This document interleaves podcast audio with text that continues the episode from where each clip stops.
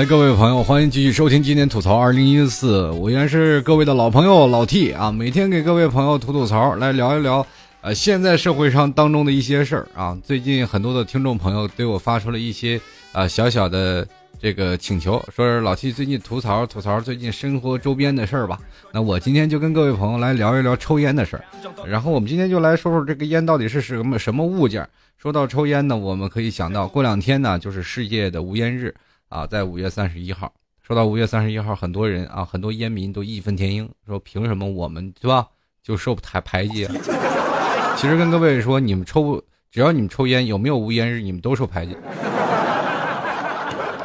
这个故事发生在什么时候？就是有一次我去我妹妹家啊，我的一个表妹，我姑姑家孩子啊，她离我不远，她在苏州，我经常会去苏州去看他们这个两夫妻啊。我妹妹都结婚了，我还在，我还没结婚呢。这现在不说啊，就是那次，就是说我妹妹，因为大概两年前了吧，两年前去去了苏州看到我妹妹，然后我就跟我妹夫两个人在那看电视，看了一会儿，我妹夫就拉着我走，哥出去抽根烟。我说这干什么呀？这是。然后我就看他到了阳台，专门有个小座，一个小烟灰缸在那里默默的抽着，然后我就跟他聊啊，我说怎么回事？哎呀。你妹妹不让我在屋里抽烟，嫌味儿，那咱俩就在阳台上抽呗。然后我当时很诧异啊，因为我来的时候，我刚来，我刚到他们家的时候，我妹夫还没有下班，啊，我然后我跟我妹妹在那里先看着电视，然后是吧，我就在客厅抽着烟，我已经抽了很很长时间了。然后我就发现，哦，我是客人。我可以在这个客厅上随便抽啊，客厅是属于客人抽烟的地方，主人要到阳台。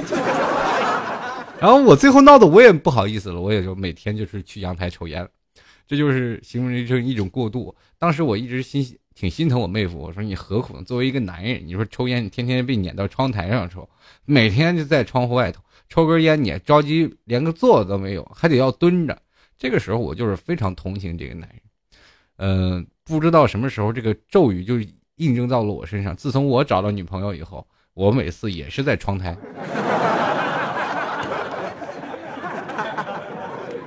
然后那里才是我的一片净土，而且抽烟不会被骂。我要在别的抽烟的时候，他就肯定会要嘚嘚，呀，你不行在那抽，呛死了。然后我在这个时候，我就会觉得。我就抽根烟，我碍着什么事儿了？其实，在这个地方抽烟的人很容易和素质连到一块儿。你该在什么时候抽，或者是不该在什么时候抽，这都是有讲究的。今天我们还是继续来说说这个世界禁烟日了。那么，我们今天来全面的来聊一聊这个烟到底是个什么物件？到底对于我们男人和女人当中啊，到底是产生了一种什么样的事情？那么，我们也同样回忆一下，在小的时候，我为什么开始抽烟？烟到底是给我们人生带来多大的影响？我们就来说一说这件事儿。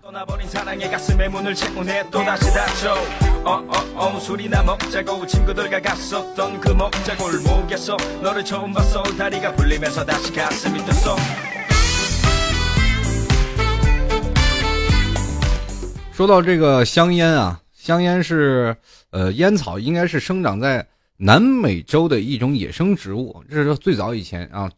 咱们现在中国可能也有，但是没有被发掘。这是烟草最早生长在南美中的一种植物，是最初印第安人将烟叶口嚼做成卷烟燃烧吸吮。口嚼啊，嚼完了以后，然后再吐吐在烟丝上，然后然后再卷上来就抽。现在不是都烤了吗？过去用水，反正就水火不相容。现在也就是那个季节变迁。然后最后呢，烟草就是被那段时间就是美国。啊，就是不应该说是美国了，就是欧洲人去打的印第安人的那个部落那里，然后就看到了这个有这个烟草这件事儿，然后就把烟草就传向了世界各地。那么烟草在全球盛行了大概是一百多年，然后直到二十世纪，我们现在人类才会认识到烟草是对人类的危害。那么所以说现在在几年前啊，大概是在呃一九七七年左右啊，美国什么肿瘤协会啊。就提出了一个控制吸烟的一种教育方式，然后也就形成了这一个最初的一个议案，叫做无烟日。说到无烟日这一天，我们可以看到，在最早的美国大片当中，或者是在很多的现在我们看到的一些电视当中，烟成为了一种很让人觉得向往的一件事情。为什么说现在的当代的年轻人会选择去抽烟？其实对于曾经的偶像派是有深远的影响。比如说我们从小为什么爱打架？那不就是古惑仔吗？对吧？你总是能看到他们去呃抽烟啊，还有在座的诸位，你可以看到那个就是周润发演的《上海滩》，不知道在座的诸位有没有印象？尤其是最让人经典的一个桥段，就是周润发叼了一根香烟，是吧？然后飘洒着，然后身边的一个白色的围脖，穿着一袭长式的风衣啊，特别帅，特别拉风。曾经我们吸烟的开始啊，对于我们来说，其实只是一个玩物啊。在最初年轻人来说，抽烟并不是一定要抽的。从小我就认为，等我长大了，他就自然而然的就会抽烟。这就是形成了这种一种的小习惯啊，就是可能到大了我就自然就要抽烟了，因为我身边的什么呢，叔叔伯伯啊，因为我爸不抽烟，我爸喝酒，那但是他不抽烟，我们全家没有一个人抽烟，就我抽，这可能跟我很早出门的这个有关系。虽然说小时候是抽烟，但是从来都不上瘾。在座的诸位都知道，小时候你要不抽烟，你怎么混？这就是形成了一种烟，形成了一种标志。那么我们现在说到啊，现在的人们啊，过去的人们对于烟草其实是一件很向往的一件事。就算哪怕你没有烟瘾，但是这个烟足以说明你在这个社会当中的一种地位。你在社会当中混，你不抽这根烟，你都不好意思说你是好坏青年，你知道吗？抽烟也是一种保护伞，只要你抽烟了，就没有人敢惹你，因为你知道，抽烟的男孩子，这个人一定不是什么好鸟。谁也不敢惹，但是有的女生反而却恰恰喜喜欢这种的男生啊，比如说你抽烟的男生，女生就愿意去喜欢，因为这他们会觉得吸烟的人很酷，而且只能在电视上才能看到这个大佬们抽着烟，但是在现实生活中，我的这些同学他也抽烟，但这个同学恰恰是我的同班，哎，这很帅很酷哦，就是会有这一种的思想在这里。当然了，大人我们不是去想，因为对于他们来说，他们吸烟是理所应当的。但是对于我们偷偷的抽烟，却却形为了啊，成为了一种这个高大形象、耍酷形象的一个代言词。那么我们现在说到这一点啊，这个那么对于现在的人们对于香烟的看法可就不一样了。那现在的抽烟的人呢，简直就是我我不知道从何时开始，抽烟就成了众矢之的，在什么情况下都要打击烟民。要早知道这样，我就压根我就不抽。我就发现了现在的烟草啊，以前是打击鸦片，现在这个打击烟草跟打击烟菜这个鸦片的这个时期是差不多了。而且很多的时候，在过去你抽鸦片，很多人说你是败家子儿；现在你抽烟，很多人怀疑鄙视的目光。啊，说到说句实话啊，就在座的诸位，你可能有有过吸烟的经历，但是你戒了烟以后，你会发现你马上就会站到排斥。香抽烟的那帮人的队伍当中，你会马上鄙视那些抽烟的人，就真的是一种情况。就是包括老七现在抽烟，但是我一般在电梯里我是不会抽烟的，电梯我都会把香烟掐掉，啊，因为电梯里密封的环境，抽烟自己能把自己也呛着。当然自己不会，如果外人不抽烟的，完全会呛到。我经常也坐电梯，会看到人夹了根香烟坐在电梯里进来，然后我心里还骂什么素质。当然了，这个情况下，我是在骂别人的时候，我想到在某个情节之下，很多人也在骂我。比如说我在马路上抽烟，有个人在后面一直跟着我走，他肯定也会骂我。哎，什么素质？就是这样啊。那么我们可以说，现在吸烟的方式真的是确实是在某个时期形成了这样一种针锋相对的情况，就是现在抽烟的人和不抽烟的人完全是两个对头。包括我们现在面临的最大的敌人，包括男人。啊，就男生现在都抽烟嘛，最大的敌人是谁？最大的敌人就是自己的妈妈、爸爸，他们天天唠叨你不要抽烟，天天不要抽烟，尤其是爸爸妈妈，他们不抽烟的，天天会唠叨你。你说抽烟有什么好？天天抽那个烟有什么用？其实你们不知道，它的用处还真是很大。对于我们抽烟的人来说，可能有些时候烟瘾的发作只是其中的一小部分，但是很多关于很深层次的东西你们不懂。那么现在烟啊，对于人们其实 怎么说啊？不管在哪哪个方式当中，都开始打击烟民了。我记得在曾经曾几何时，抽一包烟才三四块钱，很多的人都能应付得起这个抽烟的价格。但是最近呢，你会发现烟草的价格在不断抬升。呃，在最近前几年，好像是大概四块五块的烟，基本就开始呃，很少人抽了，大概都是抽十块钱到十五块钱的烟了。这一部分人也越来越多，抽四五块钱的烟的人，基本都是老头了，对吧？要不然收入比较啊稍微低一点的收入都是这样。我经常走在马路上，我有一次啊，抽着烟，大概抽了十块钱那左右的烟啊。那那次我。那那段时间我生活过得还蛮苦的，抽十块钱的烟是抽的，啊，什么烟我就不说了，反正就十块钱的烟。然后那个走在马路上，然后有个要饭的在那梆梆梆梆颠的钢镚，然后我就说我兜里也没有什么钱，我说给你什么钱呀？我就点起一根烟，我在那里坐着站着等人嘛。然后接着那个老头就坐在地上，哎，砰砰砰砰颠了半天，掏出一盒烟，比我还贵五块，我十块钱，他十五块钱。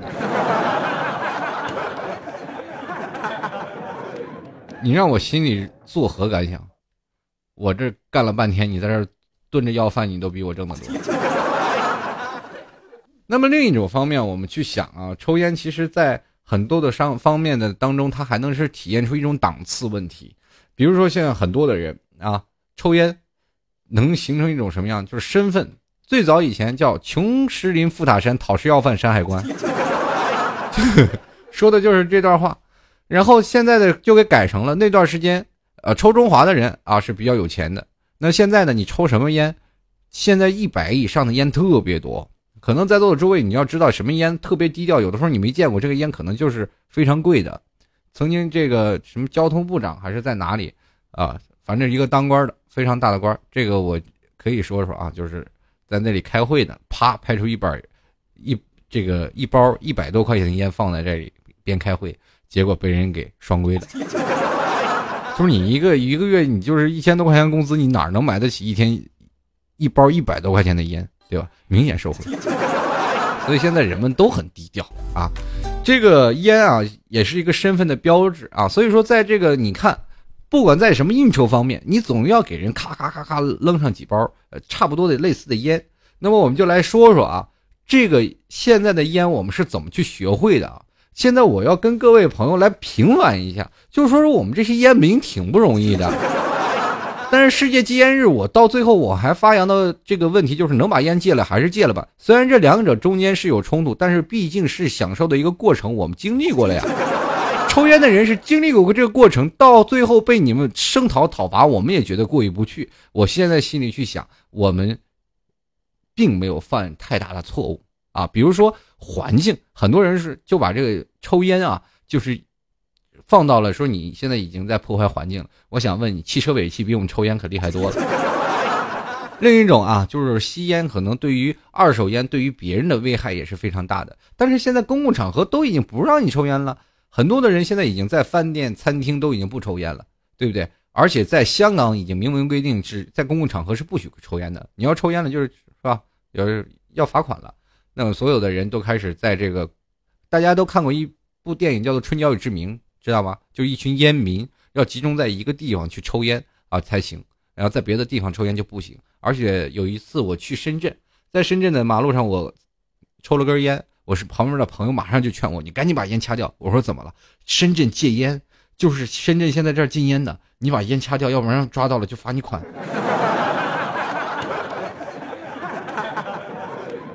我说中国还有可容之地吗？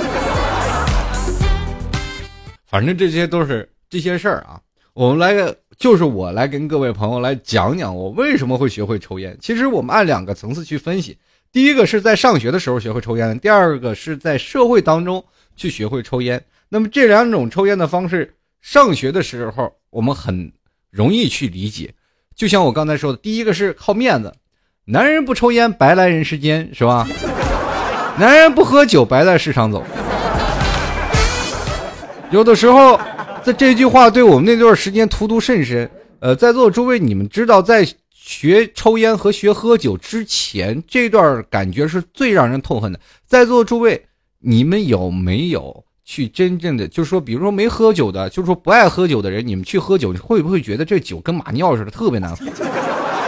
但是我就一直百思不得其解，为什么我老爸每天喝这个滋滋的特别香，而且他不喝酒他就吃不下饭，我一直让我无法想象。我记得有一次我过年就是上课的时候，我天特别热嘛，我跑着回家，那时候还小嘛，就爱玩，大闹闹回家，然后很渴，桌子上放了一杯水，我就咵就倒嘴里了，一看一杯白酒，当时咵就吐出来了。从这次。从这件事发生了，我就认为酒是最难喝的。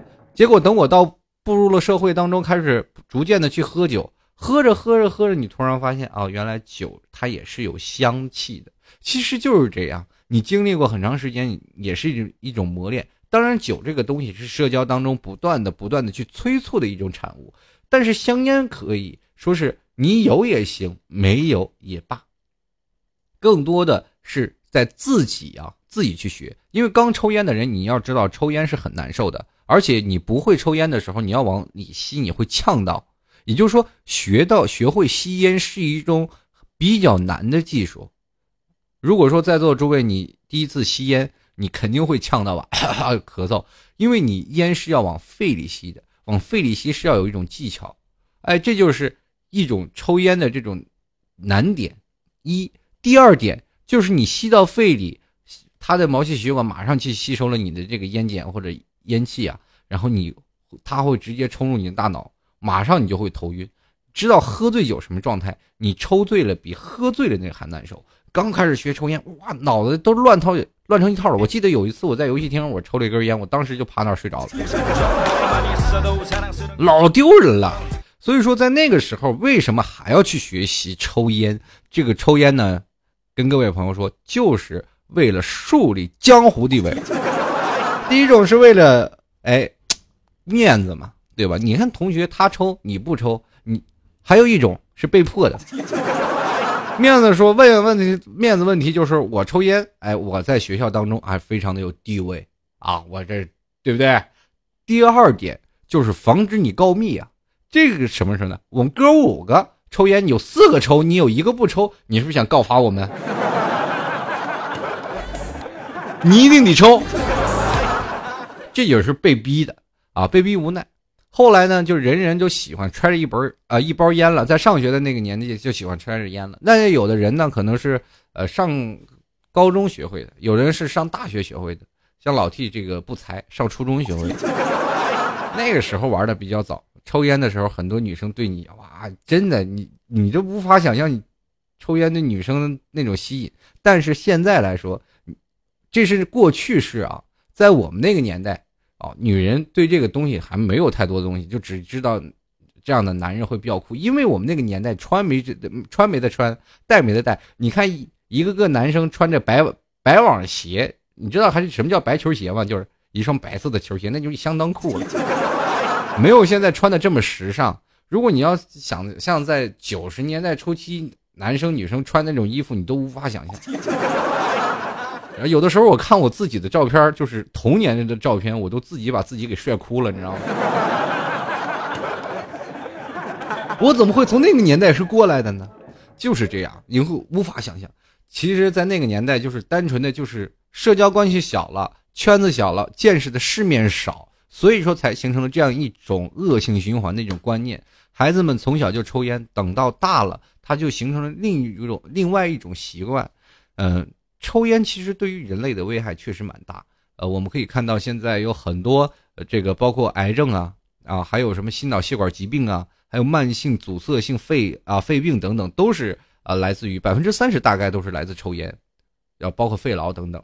其实说是这这种事儿啊，对于我们年轻人应该是一种提携，一种警戒，可以让大家看看。前两天我看了一个视频，就是一个香港的学校，香港的学生。那个做了两个试验，拿两个猪肺啊，然后抽六十根烟，看两个猪肺的对比。呃，一个猪肺呢，然后是非常干净的，另一个猪肺上就是里面就是黑黑褐色的了，已经变成了，所以说非常的恐怖。当看到这个时候，我也去想，哎呀，这是不是应该戒烟了啊？曾经我也是在无数回一直在想戒烟，但是一直没有戒掉，这是我最失败的地方。那我们继续来说啊，在上学的那个时候是耍酷去泡妞，但是现实的社会当中，就现在啊，目前的社会当中，抽烟并不是一定会得到女生的青睐，反而会受到女生的鄙视。现在的女生的审美观完全不一样了，就是完全一个颠覆。就是最早以前抽烟的男人是可以让很多女生为之倾慕，他会认为在你这身边能得到靠山，而且在你身边能得到一些依靠。现在的女生反而喜喜欢那种哎比较乖巧。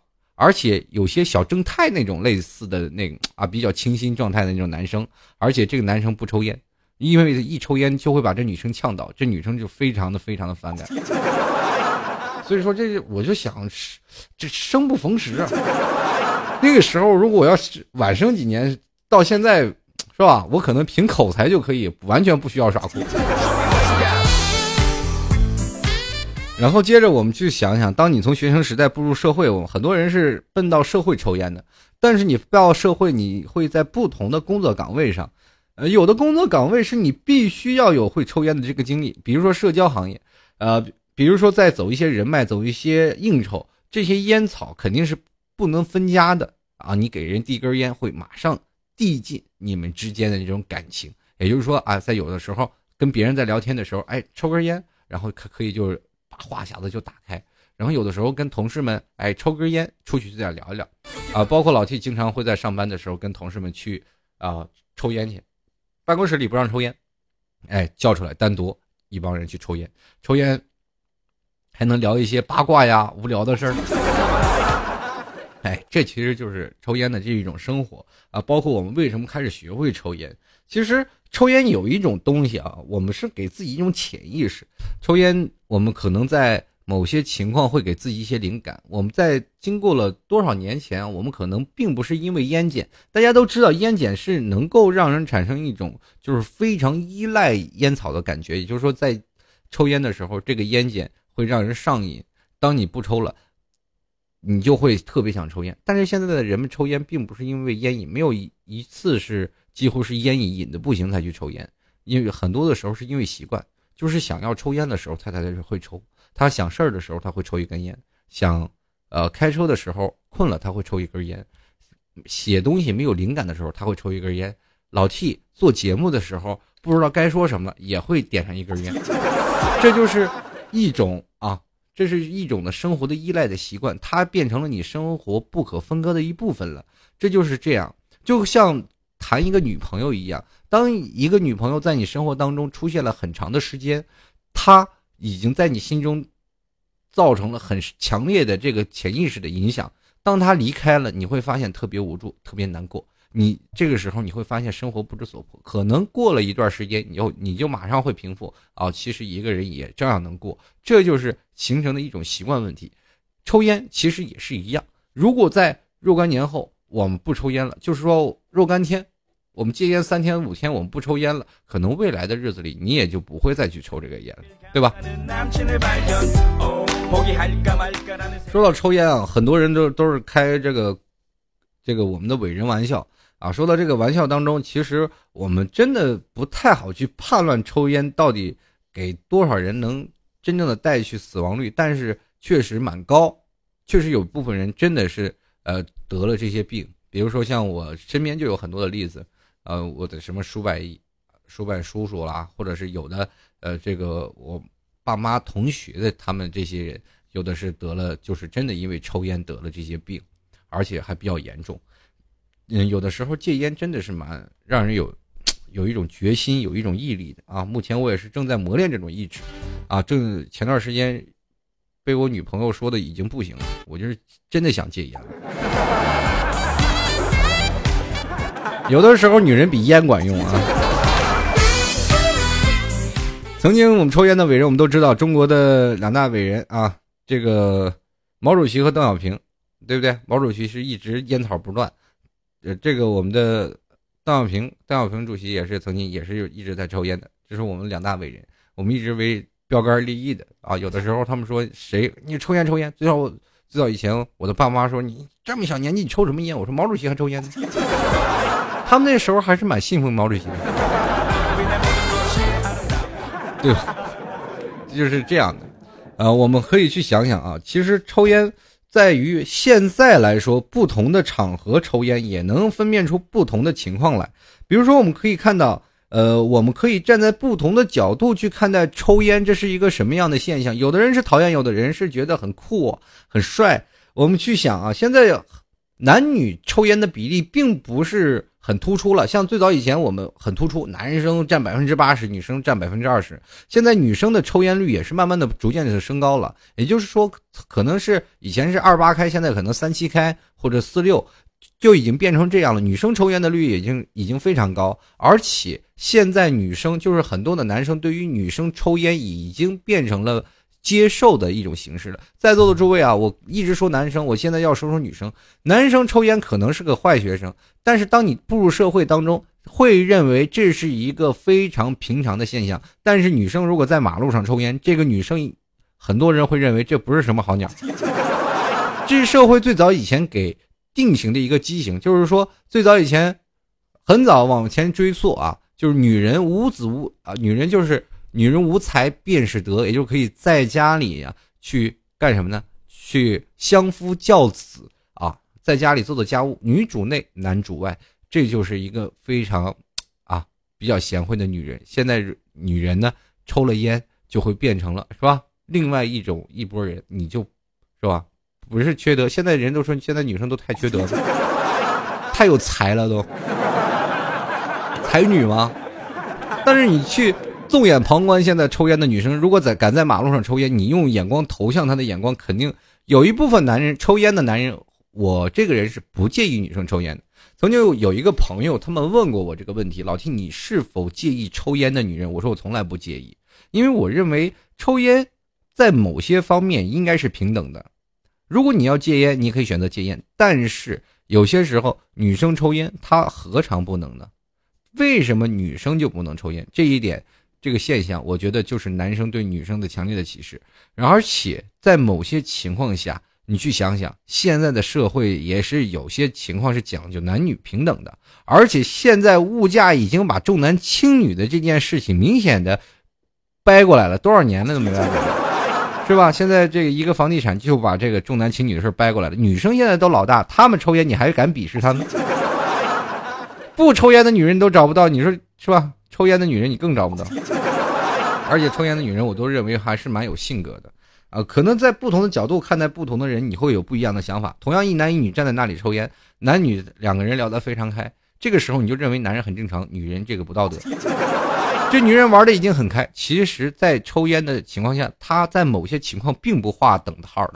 很多人现在就是说啊，一直给自己就是抽烟啊，脑袋上加个标签，坏人。是抽烟的人，你就会认为他是坏蛋呀。如果说在一些娱乐场所，各位，嗯，你可能在现实当中，你的所有的朋友他们都不抽烟啊，在很多情况下，你看到能抽烟的人，其实，哎呀，这里有抽烟的女生吗？没有一个女生去接你的烟，但是你要在娱乐场所，你会发现他们包里每包里都有一包烟。这个就是成为了这种情况，就比如说到一些啊酒吧呀，你会看到很多的男男女女、红男绿女在那抽着烟。其实这是一种氛围啊，不同的位置你看待不同的情况。如果把这个东西啪马上抽开，马上进入一个工作状态，然后男的抽烟，女的抽烟，你会发现哇，这云雾缭绕的，这一定进入了仙境啊，无法想象啊，这是一帮神仙大战妖精啊，对不对？你就会发现这个女人抽烟就会变成妖精了。这就是看待世俗的眼光啊！女人抽烟，其实对于现在社会的关注度也现在蛮高了。然后父母现在对女生一般是是打压的厉害，就是不想让女生去抽烟，去看到抽烟。我身边有很多的女性朋友都抽烟，但是呢。呃，我们一直都已经习以为常，但是某对于某些的个别现象，他们还会认为女生抽烟是一种不道德的行为。我想问一下，请问你自己做到了，你再去评论女生这一点，我才我认为这才是，哎，公平的。我有的时候我就特看不惯有的男生做不到，来来会评论女生说怎么样怎么样。同样的，男生抽根烟，你女生老在旁边吧嗒吧嗒吧嗒干什么？和平相处不好吗？这个我这个含沙射影说的太好了。这有些情况下，当然我还是希望各位朋友啊，在三十一号无烟日能够真的戒烟一天。我不知道能不能坚持，但是我也希望各位朋友都能坚持一下。能坚持多久是就是你们的事儿啊。然后我也加倍努力，到时候汇报成果。欢迎再来老 T 的百度贴吧说你戒了几个小时了。其实，在某些情况下，我们去想，烟并不是不能不戒。有的情况，比如说在公共场合，真的是这样啊。我记得有一次，我是在坐坐高铁啊，坐高铁大概坐了六个小时，在这六个小时当中，我真的一包烟都没抽，就一根烟都没抽，因为在高铁上是不允许抽烟的。可能每一站去停的时候呢，我都要去，然后去外头去透透风。但是透风的时候，你进去，快了进来，快进来，然后也来不及抽烟，这就形成了一种你啊，算了，也就别抽了。你抽那一两口，反而瘾更大。哎，你突然发现五六个小时不抽烟也没有什么事儿。但是如果你要在闲暇的时候你去抽烟，你会发现，哎呀，这抽烟太难受了。呃，当你有些什么事情在做的话，你真的可能去分散你的注意力。我我还记得有一次我。扁桃体发炎，因为做主播的时候，有时候说话太多，会变成这个嗓子发炎。那次发炎比较严重，然后有大概有两天的时间我没有抽烟啊，这个时候是让我为之震撼的。那个时候真想一咬牙一跺脚，索性就把烟戒了吧。但是后来，啊，病逐渐好转，我突然发现我这个手也没有忍住，拿起打火机哆哆嗦嗦的就点上了一根烟。在座的诸位，你要知道，戒烟者给自己的借口非常多啊。有的时候呢，我的借口非常简单，就是我买了个特别好的打火机，然后我就心想，我要不抽烟，不就对不起这打火机吗？所以说，当要戒烟的时候，身边一定任何的火器都不要出现，任何的烟灰缸直接扔掉，压根就不要留，这就形成了你可能戒烟的一种标准啊。就是说，哎。烟灰缸不留啊，我就不留了，直接扔掉。说那个什么呢？这烟呢？哎，我也不抽，扔掉。打火机呢？哎，不要一个不要，全都扔掉。火怎么办？钻木取火，给自己断后路啊！有的时候戒烟真的是感觉在，哎呀，真的有的时候戒烟真的特别痛苦啊！你你是无法想象的戒戒烟的抓耳挠腮。有的时候这个戒烟就是真的跟你的行。呃，社会习惯是一样。比如说，你在手上拿了一根笔，拿了十年，当有一天让你放下，你能说放就放下吗？其实是一种恐惧啊，人们的恐惧心理。就是说，当我把这根笔放下，后面会发生什么样的事儿，我不知道，但是我就知道我可能会失去这根笔。失去这根笔的意义就在于有很多行为规范我会丢掉。比如说，我以前抓这根笔，我以前撬什么东西都非常方便，我已经习惯了这根笔。包括我这根笔，我一直拿在手上，我想写字儿，随时就能记录心情。但是如果放下了以后没有这种笔了，我到时候想记个东西，我马上就没有了。我对这个东西产生了一种依赖性。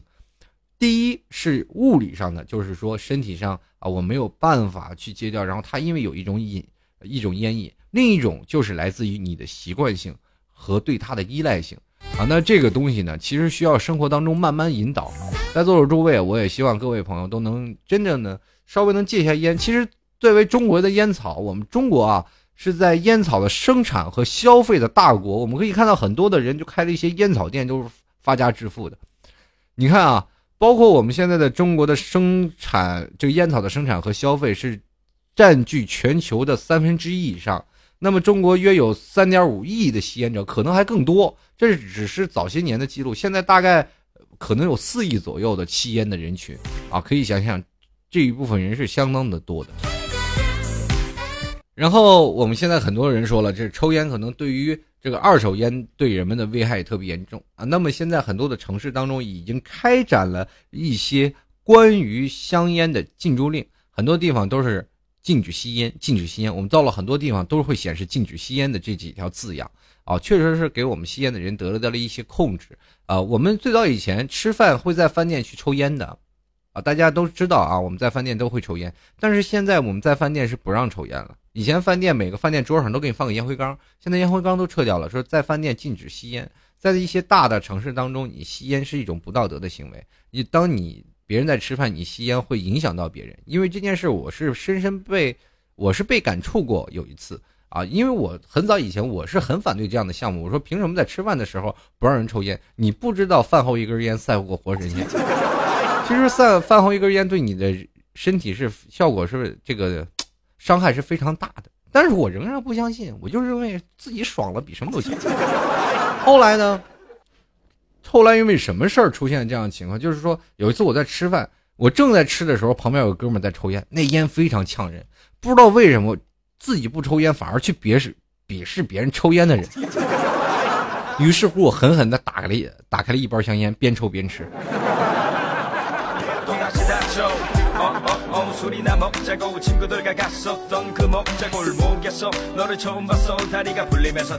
以说，有的时候啊，戒烟其实对于生活当中还是有一点点的感触的。那么我们去想想啊，现在的社会在逐渐的加大，那么我们可以去想，呃，很多的时候，在中国的消费大国，很多的包括烟草的销售当中，给地方税收也是啊，国家税收也造成了很多，包括呃，包括税收啊。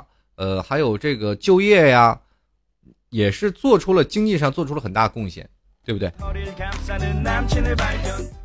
但是我们去想，在未来的时间里，烟民、抽烟的人，在未来方面，就是未来的日子将越来越难过了。我们可以去想，现在人们抵制香烟越来越严重啊，在某些公共场合我们不能抽烟。如果城市出现了禁烟令，我们将无法在城市当中去抽烟。我们可以想象到，在污染环境的替罪羊当中，烟也是占据其中一项。第一个就是，是吧？汽车尾气，对吧？汽车多了，那么替罪羊很多地方就限牌限号了，不让你买车。那么现在很多地方又开始，你说污染环境还继续有，那么这个情况还没有改善，那就是该戒烟了。任何场地不允许抽烟，只许在公共场合。在座的诸位，你知道现在抽烟的人是十分没有尊严的。我们都如果在上学的时候，我知道现在我是这个样子，我绝对那个时候不抽。现在公司里上班的白领啊，就是只要抽烟的人，他们肯定会被撵到一些犄角旮旯、楼梯过道或者一些小的平台，就是供你去抽烟。平时你去想啊，风风光光的抽烟一点门都没有，而是特别啊憋屈的在那儿抽着烟，反而有人路过这里。一捂鼻子，给你露出一副很非常鄙视的样子，你就会觉得很尴尬呀。某些情况下，抽烟其实并不是一件好事儿啊。这个如果有听众朋友想要戒烟的话，也不妨跟老 T 一起啊，在未来的日子里把烟戒掉。那我也希望在我世界无烟日那天，各位朋友都能够怎么说呢，能够把你的烟戒掉，好吗？好了，各位朋友，如果喜欢老 T 的，欢迎加入到老 T 的微信公共平台幺六七九幺八幺四零五，可以在老 T 的微信公共平台留言啊，说说你心里当中不开心的事儿，或者有一些想要吐槽的事儿，都可以在微信公共平台跟老 T 进行交流互动。同样可以加入到老 T 的粉丝群啊，是 QQ 群二三零九四二四四四啊，就是老 T 的。吐槽群，同样呢，如果喜欢老 T 的话，想要老 T 的签名明信片，欢迎在这个淘宝链接拍上十块钱支持一下老 T。那么在淘宝里搜索“老 T 吐槽节目赞助”，就可以找到我那个宝贝，然后拍上十块钱支持一下，并在买家留言里留到我要明信片，然后并留下你写信能够到达的地址。我才能给你发送一张明信片。如果你说啊，你什么买家留言里什么都没写，那我可能会认为你不要明信片，我就不会给你发。所以说，在这里只跟各位朋友说声抱歉。但是如果喜欢我的，还是希望各位亲爱的听众朋友都能在这个淘宝链接拍上十元支持一下老 T。不管怎么样，这个老 T 的节目能够固定更新，还是拜托各位啊，你们的这个我的上帝，你们给予我的大力支持。在这里也非常同样感谢那些曾经在这个淘宝链接拍着十块钱支持老 T 啊，我这一个人真的挺不容易的，是吧？谢谢各位的支持。那接下来的时间我们就香烟这个就告一段落了，我们来说一下听众的留言信息吧。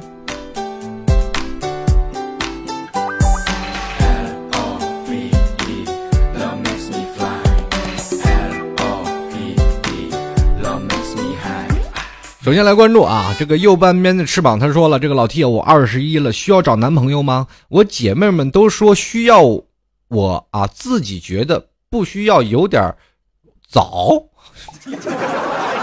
下次拜托你能不能加个标点符号？啊。然后他说有点早啊，这个我想要以结婚为目的的恋爱是不是不用着急呀？这个右边边翅膀，我只能跟你说一下，你太天真了。不以结婚为目的的恋爱都是耍流氓，但是现在你不耍流氓，你怎么结婚？有些方面是需要一些规则的啊。然后同样，我是希望告诉你，这位听众朋友，你二十一了，你说不要着急。其实谈恋爱，你谈十个，你才知道哪个人才是适合你的。比如说，我们现在写字儿，我们只写一，永远就写一，我们就只知道数字里的一，我们永远不知道二三四五六七八九十。当我们写到一二三四五六七八九十了，我们才知道我在这十个当中，我最喜欢哪个数字。要不然你永远喜欢的就只是一。当未来了，你就当你一直写一很专一吧。当未来了，你知道哦，原来还有二三四五六七八九十，这个时候你再知道你就错晚了，你这个时候再出轨吧。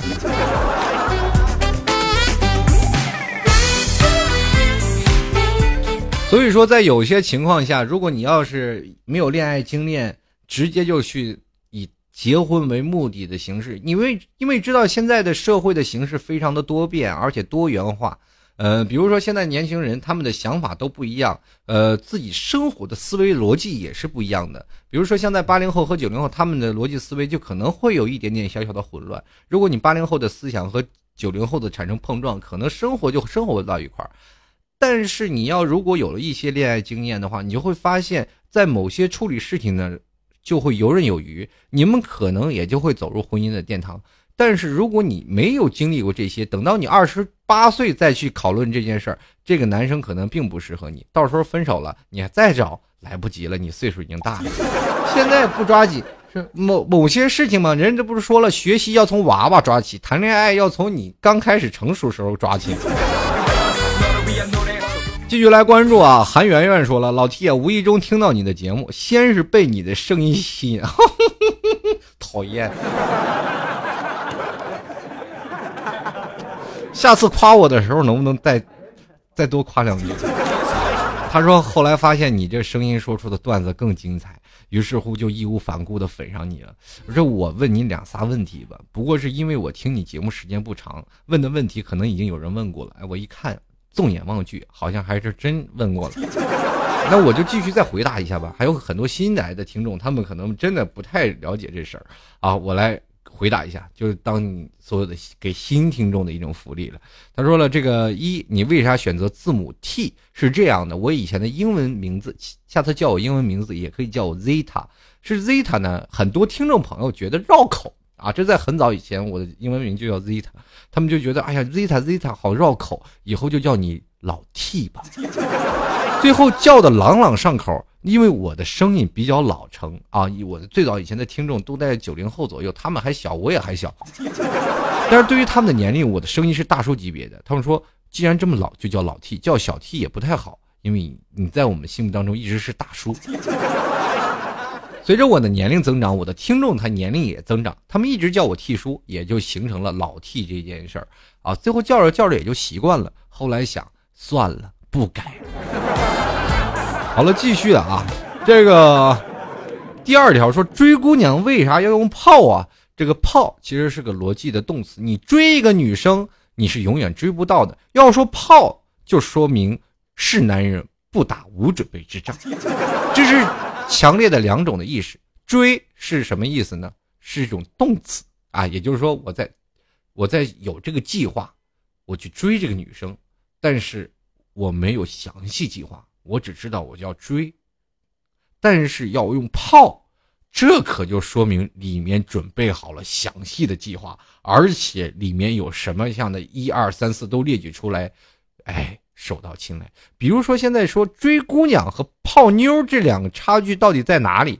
呃，你问一些那些非常富有情史的情圣，你会发现，他们从来都用泡不用追。另一点呢，这个泡呢，这个就像方便女人就像方便面一样，男人一定要慢慢的泡它，把它泡软了才好吃，不是？对吧？这个泡也就说明了一种死缠烂打。追就是当你追上了这个女生，这个女生答不答应你还不一定呢。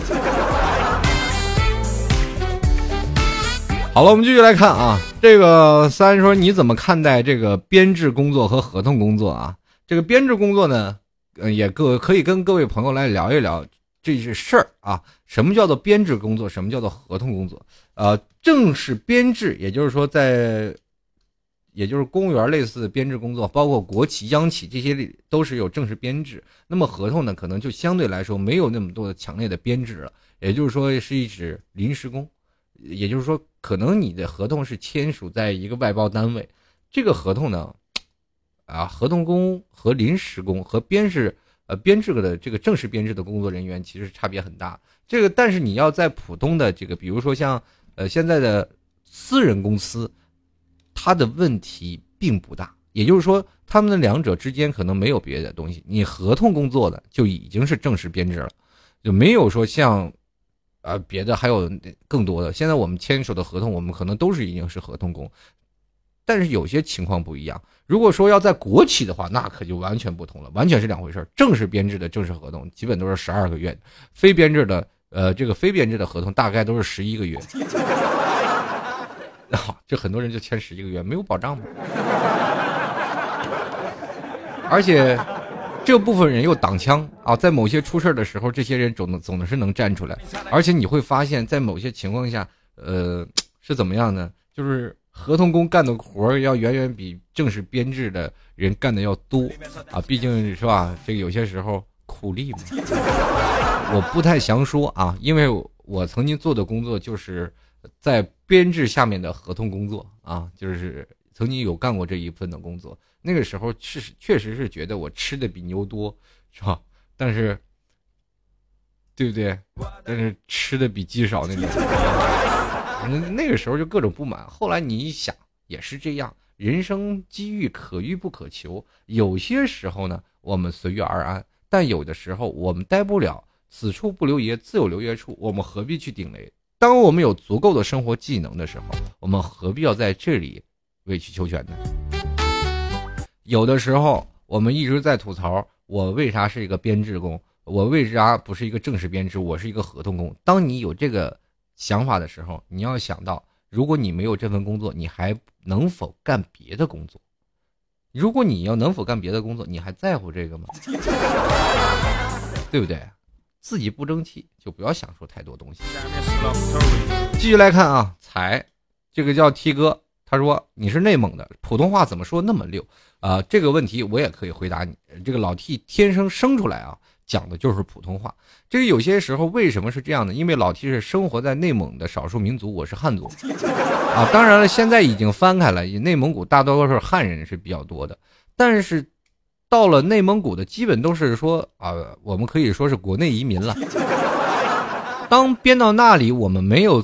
很多的时候，我们会放弃了地方语言，比如说像类似一些移民城市，东南西北各地方言都有。按照秦始皇的思维，统一哈，就是你必须要有的时候必须要统一一下。那统一用什么话呢？我也不能说你山西话，我也不能说你河北话，我也不能说你是河南话，我也不能说你是陕西话，反正这种话我都不能说。那我们说什么？说普通话。可能在老一辈啊，爷爷那一辈儿。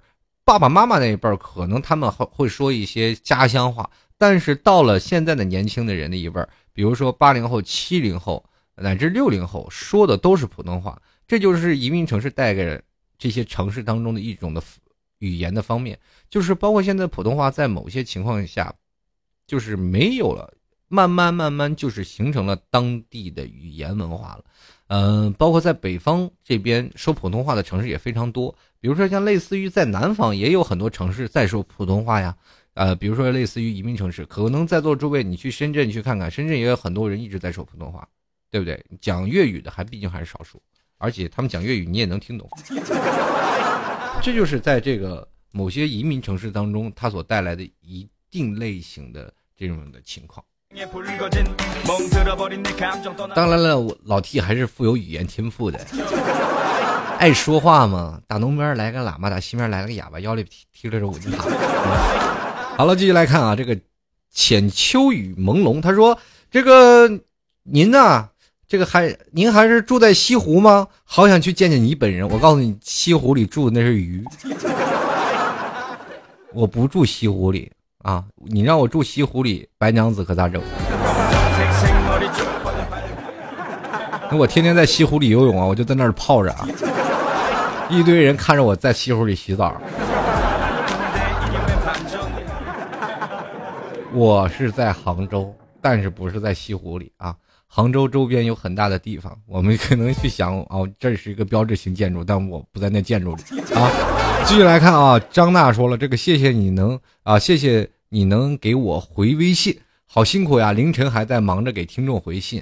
哎，谁都不容易啊！让人追捧的主播老 T 背后也有这么多心酸的故事，可以吐槽啊！啊，这有的时候还真要吐槽一下。你说我半夜啊，我可能每天工作的时候，啊，下了班以后开始整理一些材料，晚上该说些什么，我自己心里开始啊做点准备啊。吃完饭了，都八点多了，我开始忙活我这些事儿，忙活完了九点十点，忙活完上传节目，上传完了就开始回复听众留言，一回复都是凌晨两三点。所以说都挺不容易的，我一个人奋战到现在挺苦闷的。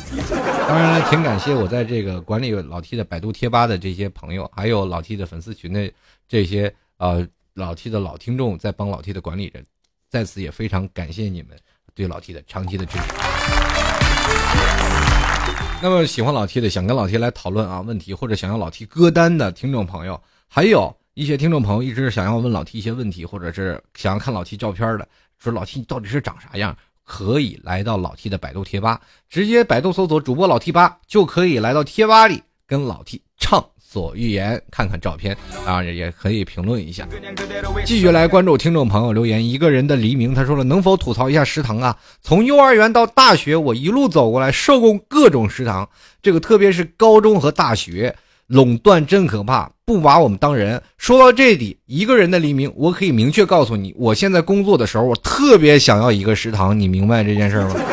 你现在要是食堂，你知道什么叫生在福中不知福？你食堂现在的菜才多便宜呀，几块钱一个。你知道我们一一，就是说现在一个月的伙食费大概有多少吗？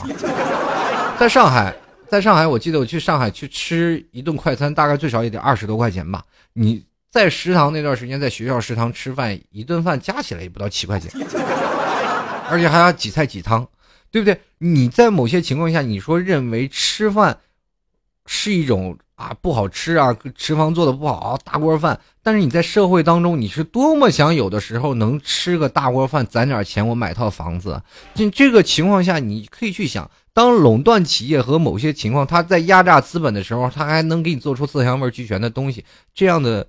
呃，学校当然是好学校了，但是为数不多。可是，在某些情况下，对于我们步入社会的人，我们一直都是想要一张大学食堂的卡呀。我们真想要一张那个卡，我们偶尔去大学食堂去吃一吃。呃，我记得我那段时间我在刚来杭州住的就是那个，呃，在刚来杭州做主持人的时候是在杭州传媒大厦，在传媒大厦里上班的时候，每天点外卖，点外卖的价格大概都很贵，最便宜的价格在十五到二十块钱。呃，刚来的时候工资并不是很高啊，也是刚刚接近温饱线，然后开始慢慢慢慢从主持的时候一一步步摸爬滚打，最后知道了有个在传媒学院的大学食堂里啊是可以吃饭的，就经常跑到食堂里吃饭，才会发现这是人间美味啊，比外面找那个地沟油的外卖可强多了。有的朋友。不要身在福中不知福。当你若干年之后，你步入社会，每天为着那一日三餐所愁的时候，在你一个人默默打拼，抱着盒饭在那啃的时候，你才会想到，原来食堂的饭是多么的美味。有的时候，我真的想一下，是这么多的地方，有没有一个地方会建立一个大食堂，供我们上班的人去吃的呀？好了，我们继续来看啊。这个林珊珊淑女在这里，她说了，到毕业才发现外面的朋友比家里多。女生毕业真的要回家开始吗？其实这就要说仁者见仁，智者见智的事儿了。如果说你要回到家里，真的确实能够让你觉得开心快乐，也是可以找个男人嫁了，在家里，呃，守着父母也是一件不错的事儿。但是有的女生现在很多女生都是在外打拼，第一家里是少了朋友，第二家里。确实，有的时候会给我们家的温暖，但是呢，在某些层面当中，我们会失去很多东西。比如说，在外面工作，我们会看到不一样的自己，而且还能活出不一样的精彩。可能苦是苦了点，如果有一天出人头地了，我们会发现，在外面的生活会更富有诱惑性。这就是现在生活的一种需求。但是我在这里，我真的有的时候特别想提倡一点的是，我们在某些情况下，我们没有办法去选择离开。呃，很多的地方的地域地区遭遇啊，地区的喷就是对攻战非常的强。这件事儿，比如说像类似于在上海、北大广深啊、北上广深这四大城市当中，是深圳是最好的啊，基本是没有说说什么，因为深圳本身就是一个移民城市。但是北上广这三个城市当中，排外的这个情绪特别严重。比如说类似于上海这样的城市，就是很多。就是会抵御外，是吧？外地人就会觉得你外地人来这里，把我们抬高了房价，而且让我们城市造的这么拥堵，我们上个车牌也要花这么多，而且他们生活会变得苦闷一些。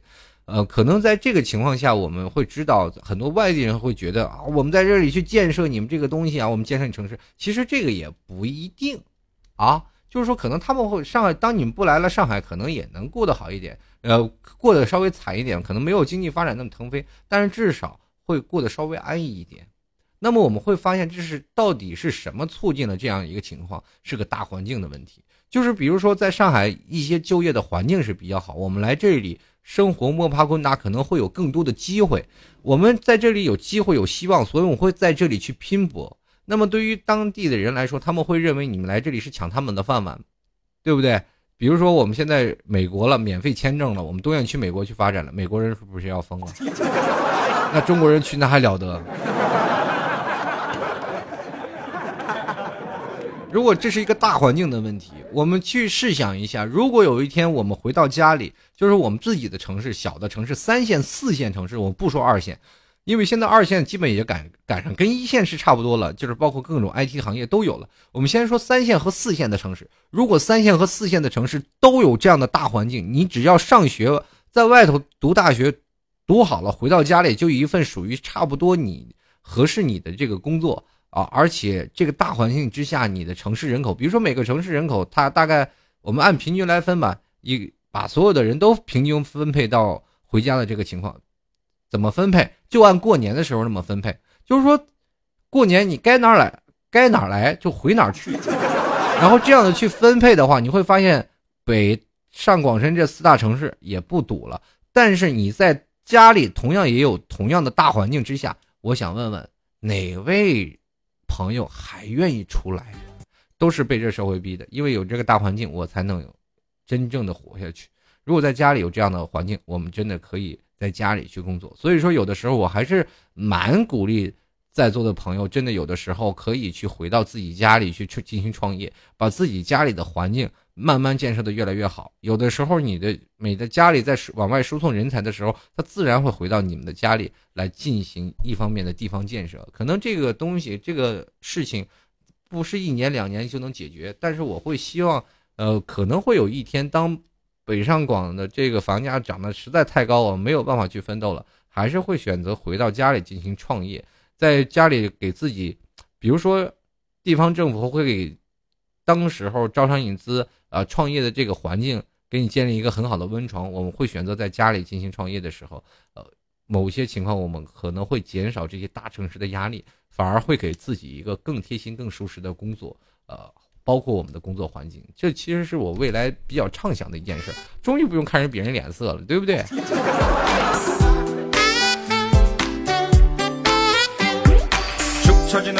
好了，各位亲爱的听众朋友啊，转眼间今天的节目就要结束了。如果喜欢老 T 的听众朋友，欢迎在老 T 的百度贴吧里进行留言回复，还灌灌水。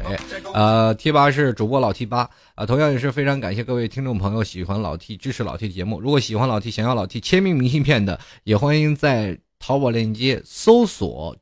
老 T 吐槽节目赞助啊，就可以搜到这个宝贝，拍上十块钱，并在买家留言里留到“哎，我想要明信片”这几个字样，并留下你写信能邮购到的地址啊。这样的话，不是快递啊，写信能邮寄到的地址。这样的话，老 T 才可以把明信片邮寄给你。喜欢老 T 的话，欢迎多多支持十块钱。赞助一下老 T，那么喜欢老 T 也可以加入到老 T 的微信公众平台幺六七九幺八幺四零五啊，在这里呢，今天的节目就要跟各位朋友说声再见了，我们下期再见，拜拜。